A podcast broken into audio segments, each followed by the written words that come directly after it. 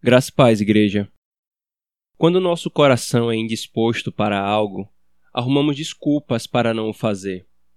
Uma das desculpas que comumente usamos para não termos um tempo de comunhão com o Senhor, em leitura da palavra, oração, meditação, etc., é a falta de tempo.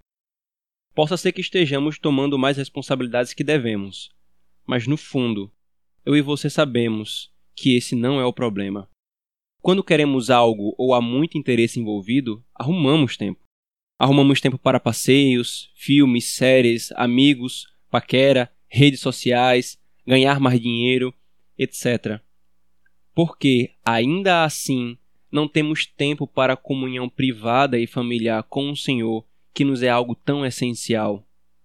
Ora, não foi Ele quem nos deu o tempo não é Ele quem nos dá o trabalho, o lazer, os amigos e as coisas boas da vida com as quais gastamos tanto tempo? Acaso transformaremos as bênçãos de Deus em motivo de maldição? São os afazeres que tu me deste. É o que falamos quando dizemos a Ele: não temos tempo para comunhão. Veja que interessante, uma fantástica ilustração que o pastor presbiteriano Ageu Magalhães faz. Ele diz: então, você não tem tido tempo para orar e ler a Bíblia. E se um neurologista lhe dissesse que você tem um problema cerebral que só pode ser curado se você atingir a parte do cérebro que é ativada com a oração diária? Ou se um oftalmologista lhe receitasse a leitura frequente da Bíblia a fim de que você não perdesse a sua visão? Você faria estas coisas? Percebe como a questão da falta de tempo é resolvida quando a motivação é outra? Ele conclui. Eis agora Deus dando a muitos de nós um tempo disponível nunca visto antes. Não é a um ou a dois, mas a muitos ou a todos de uma família. O culto doméstico foi reavivado. A devoção privada foi restaurada. Por que demoramos e hesitamos ainda? Acaso não temos motivos para orar nessa situação que nos aflige?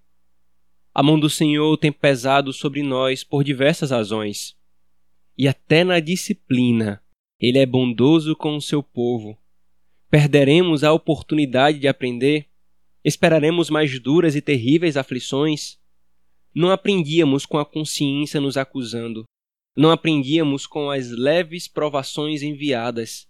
Insistiremos em não aprender com tal grande provação da parte de Deus que nos tem dado tão grande oportunidade? Que não seja o nosso caso. Antes, que as paredes das casas e apartamentos sejam testemunhas de arrependimento pela negligência nessa área. Seja testemunha de reavivamento de cultos domésticos.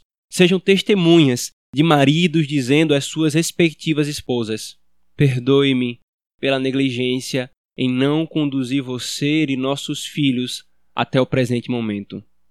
Então cantaremos juntos o Salmo 85. Favoreceste a tua terra, ó Deus, e restauraste as posses de Jacó. Teu povo perdoaste do mal, cobrindo a multidão de seu pecar, e contiveste todo o teu furor. Ó Deus, tu és a nossa salvação. Que aproveitemos esse tempo para reavivar a devoção ao nosso Deus. Amém. Eu sou Christopher Vicente, pastor da Igreja Presbiteriana Manancial do Natal, em Natal, Rio Grande do Norte, e este é o podcast Caminho da Vida.